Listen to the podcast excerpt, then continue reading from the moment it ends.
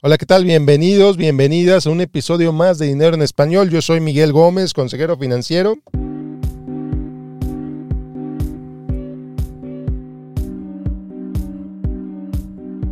Y el día de hoy te voy a platicar sobre de qué manera te afecta el incremento en las tasas de interés. Así que sin rodeos, vámonos directo al grano.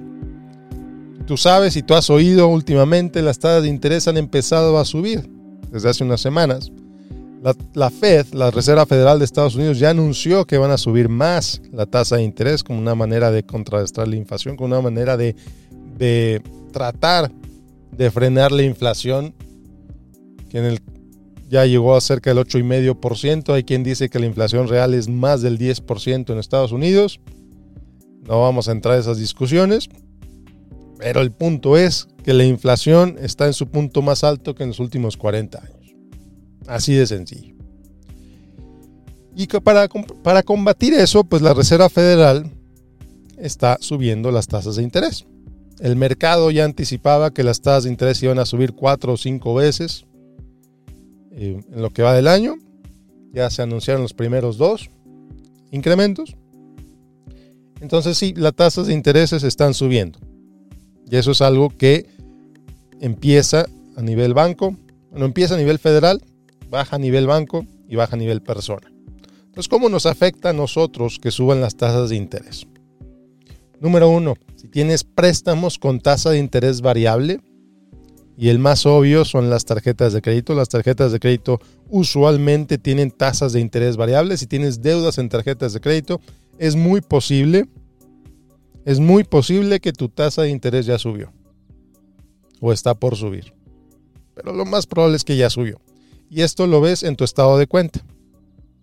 En tu estado de cuenta, ahí dice cuál es tu tasa de interés. Dice annual APR, tasa de interés anual. Y si lo contrastas con uno del año pasado, por ejemplo, contra uno de ahorita, muy posiblemente ya verás una tasa de interés más alta. Te cuesta más no pagar la tarjeta de crédito. Ok. Otro crédito que es posible que ya te haya subido si tienes una tasa de interés con hipoteca variable. Se conoce en Estados Unidos como Adjustable Rate Mortgage. Si ya te tocó el ajuste, el ajuste, aquí un pequeño paréntesis, el ajuste se hace normalmente una vez al año y es posible que ya te haya tocado el ajuste. Es posible que ya se haya realizado, entonces ya posiblemente ya ves una tasa más alta respecto a lo que tenías hace unos meses. ¿Qué significa esto? Que tu pago mensual, el pago mensual de tu hipoteca va a subir, si no es que ya subió.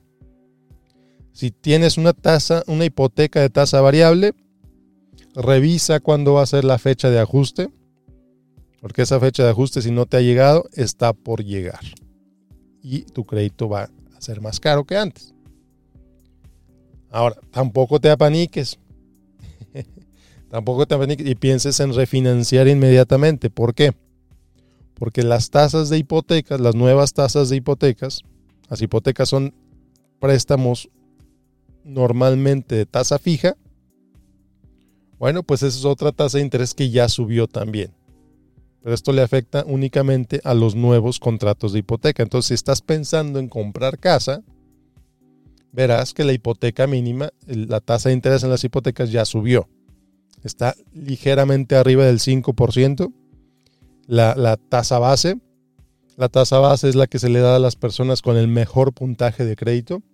Si tu crédito no es tan bueno, entonces quizá tu tasa es alrededor del 6,5, incluso 7%. ¿Ok? Entonces, si estás pensando comprar casa, tu casa te va a salir más cara porque la hipoteca ya es más alta. La, hipoteca va a ser más cara. Entonces, ¿qué hace esto? ¿Qué hace el que las hipotecas sean más caras con el precio de las casas? Es un efecto muy interesante. Como la hipoteca es más cara, comprar una casa es más caro, entonces esto le pone una presión al valor de las casas. Entonces, al episodio anterior y hace un par de episodios te decía que hay una aparente burbuja de bienes raíces en algunas ciudades de Estados Unidos, no es que en casi todo Estados Unidos. Aquí en El Paso, donde yo vivo, los precios han subido de manera absurda. Entonces las tasas de interés, el incremento en las tasas de interés, pone una presión para que baje el precio de las casas. Y eso lo empiezo a ver, por ejemplo, yo uso Silo para ver los, los valores, los precios de las casas en cuanto las están vendiendo y algunas casas ya están bajando. Algunas casas, todavía no todas. Las casas que ya tienen más tiempo en el mercado ya están bajando de precio. Ya están pidiendo menos por ellas. Entonces, ¿cuánto van a bajar las casas? Es difícil predecirlo. ¿Por qué? Porque por otro lado, hay una demanda de casas brutal. Mucha gente quiere comprar casas. Y no es tanto que, que, no haya una, una crisis de, de, finanzas personales, no, sino que en los últimos dos años no se construyeron tantas casas como normalmente se construyen. Entonces hay gente queriendo comprar casas. No hay suficientes casas en el mercado. Entonces eso pone una presión para que el precio de la casa suba. Entonces esa presión de oferta y demanda está chocando con la presión que le pone la las tasas de interés y va a ser, es como un juego de vencidas, ¿no? Por un lado, en una mano tienes la, las tasas de interés subiendo, que impulsa el precio de las casas hacia abajo, y por otro lado tienes la demanda brutal de casas, que presiona el precio de las casas hacia arriba. ¿Cuál de los dos va a ganar? Eso lo sabremos en unos meses, eso es imposible de predecir. Bueno, entonces las hipotecas ya están más caras. Si estás pensando salirte de tu casa actual donde tienes una tasa a lo mejor del 3%, es importante que sepas que te vas a mover a una casa, número uno, más cara, la casa por sí misma, y número dos, con una hipoteca más cara. Entonces, ¿qué podrías hacer? Pues a lo mejor podrías explorar remodelar la casa en donde vives actualmente en lugar de cambiarte a otra. Agregarle un cuarto, no sé. Es un ejemplo. O considerar muy bien el efecto de esa compra. Porque va, de que va a ser más caro, va a ser más caro, no hay duda alguna. Otras tasas de interés que están subiendo, las, las hipotecas, los préstamos automotrices. Si quieres comprar un carro en este momento, este es el peor momento para comprar un automóvil, nuevo o usado. ¿eh? Los precios de los automóviles están por los cielos, también por la inflación, por la falta de componentes. Tú pasas por una agencia ahorita en Estados Unidos y muchas de las agencias están vacías o con muy poquitos automóviles. Entonces esto hace que los precios suban. Y luego, por otro lado, hay muy pocos carros los precios están por los cielos y por otro lado las tasas de interés están subiendo. Entonces es más va a ser más caro todavía para ti comprar un automóvil. Entonces si estás pensando en comprar un auto, te sugiero que te esperes a que la oferta de autos se estabilice, es decir, que otra vez haya muchos automóviles en los lotes. Repito, ¿eh? autos nuevos y usados. Y aquí como ejemplo, es absurdo. Yo compré una camioneta hace dos años. Me escribió una agencia, la agencia donde la compré, me escribió ofreciéndome más de lo que pagué por mi camioneta. Me hicieron, oye Miguel, te compramos tu camioneta, te pagamos tanto.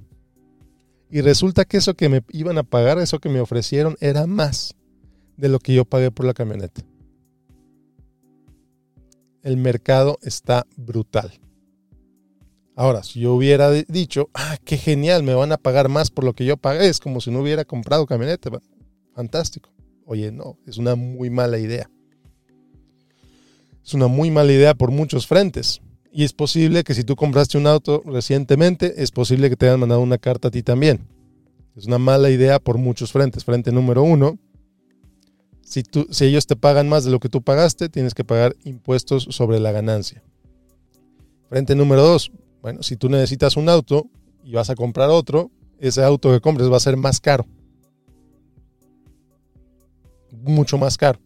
Entonces ahí es donde gana la agencia, ahí es porque me estaban ofreciendo más de lo que yo pagué por ello. Mucho, mucho cuidado, no caigas en esas trampas. obviamente rechacé su oferta. Entonces los caros, los automóviles son más caros. ¿Qué va a pasar también con las cuentas de ahorro? Las cuentas de ahorro que no han pagado prácticamente nada últimamente van a empezar a pagar un poquito más. Entonces, si eres tú como ahorrador, eso sí te conviene. Que el banco te empiece a pagar un poquito más por tus ahorros. Fantástico. Ok, ¿qué más? Si eres inversionista, si eres inversionista y tienes bonos, tienes bonos en tus, en tus inversiones, bonos o también conocidos como fixed income, tienes instrumentos de relativamente bajo riesgo en tu portafolio, muy posiblemente vas a ver que esos instrumentos han bajado de precio. Han bajado de precio. ¿Por qué? Las tasas de interés suben, el valor de los bonos baja. ¿Por qué? ¿Qué son los bonos? Vamos a hacer una clase rapidita sobre los bonos. Los bonos son, tú le prestas dinero a alguien, le prestas dinero a un gobierno, le prestas dinero a, un, a una empresa para que hagan lo que tengan que hacer y ellos te pagan intereses. Ese préstamo tiene una tasa de interés. Entonces tú les prestas dinero, ellos te dan un, un bono y cuando y te pagan intereses. El problema es cuando suben las tasas de interés, el valor del bono que tú compraste baja. Tu bono vale menos. ¿Por qué vale menos? Si tú le quisieras prestar dinero al gobierno hoy, el gobierno te tendría que pagar más interés. Entonces, tu bono vale menos para compensar, en cierta forma, que vas a, vas a recibir menos interés. Entonces, si tú quisieras vender ese bono, lo tienes que vender más barato para que la tasa de interés que el bono recibe sea equivalente a la de los nuevos bonos. Entonces, si tú no vendes ese bono, no pasa nada. Tú sigues recibiendo tus intereses, tú sigues recibiendo lo mismo y al final, cuando el bono se vence, ellos te pagan tu principal, es decir, lo que tú les prestaste. Entonces, si tú eres un inversionista en un 401k, en un IRA, es posible que, que tú no tengas bonos individuales, sino que tengas fondos de inversión que invierten en bonos. Esos fondos de inversión bajaron de valor también. Y lo vas a ver en tu reporte, lo vas a ver en tu cuenta. Los bonos han bajado, en algunos casos 10%, en algunos casos 7%, en algunos casos 3%. Pero de qué han bajado, definitivamente han bajado. Conforme los fondos en los que inviertes compran bonos con las nuevas tasas de interés más altas, conforme el portafolio va cambiando dentro de esos bonos, pues vas a ir viendo que esa, negatividad, esa pérdida se va a ir recuperando poco a poco, pero le va a tomar tiempo. Entonces, te afecta las tasas de interés en los préstamos. A ti como, como persona a la que le prestan, vas a pagar más pero tú como persona que prestas, es decir, como inversionista, te afecta porque baja el valor de tu inversión, pero si lo vuelves a prestar, te van a pagar más, porque los intereses son más altos. Entonces, en pocas palabras, como inversionista no tienes nada que hacer más que tener paciencia. Paciencia es la, la palabra clave de este juego. Ok, entonces pues bueno, así es. Así es como afectan, así es como te podrían afectar, así es como te afectan los cambios en las tasas de interés. Los cambios en las tasas de interés afectan también, si vas a comprar un, un edificio para tu negocio, pues vas a pagar más intereses. Entonces esos más intereses tienes que calcularlos en tus proyecciones, tienes que regarlos en las proyecciones de tu negocio para asegurarte que todavía tienes el flujo de efectivo suficiente para pagar esas tasas de interés. Si tú estás vendiendo una propiedad, tienes que considerar de qué manera vas a modificar el precio considerando el cambio en las tasas de interés. Si tú eres alguien que vive de sus rentas, si tienes una hipoteca, de tasa fija. Compraste una casa y la estás rentando a alguien más. Y aquí me preguntarás, oye, ¿le subo la renta a mis... a quien le renta mi casa? Eso es una decisión tuya. Las rentas están subiendo por todos lados porque hay una demanda brutal de lugares para vivir. Pero eso no significa necesariamente que tú tengas que subirlo. Eso es una decisión personal. Y bueno, pues esto es todo por hoy. Así es como te afecta el incremento en las tasas de interés. Espero que te sirva, espero que lo encuentres útil. Si es el caso, por favor, comparte este episodio con quien consideres pertinente. Si aún no lo has hecho, inscríbete a recibir los podcasts de Dinero en Español en tu plataforma de podcast favorita, en Apple Podcasts, en Google Podcasts, en Audible, en Pandora, en Spotify, en donde haya podcast, este te puedes inscribir. Y obviamente siempre es gratis, nunca hay patrocinadores. Y bueno, nos vemos la próxima. Yo soy Miguel Gómez, consejero financiero. Que tengas un excelente, excelente día. Hasta la próxima.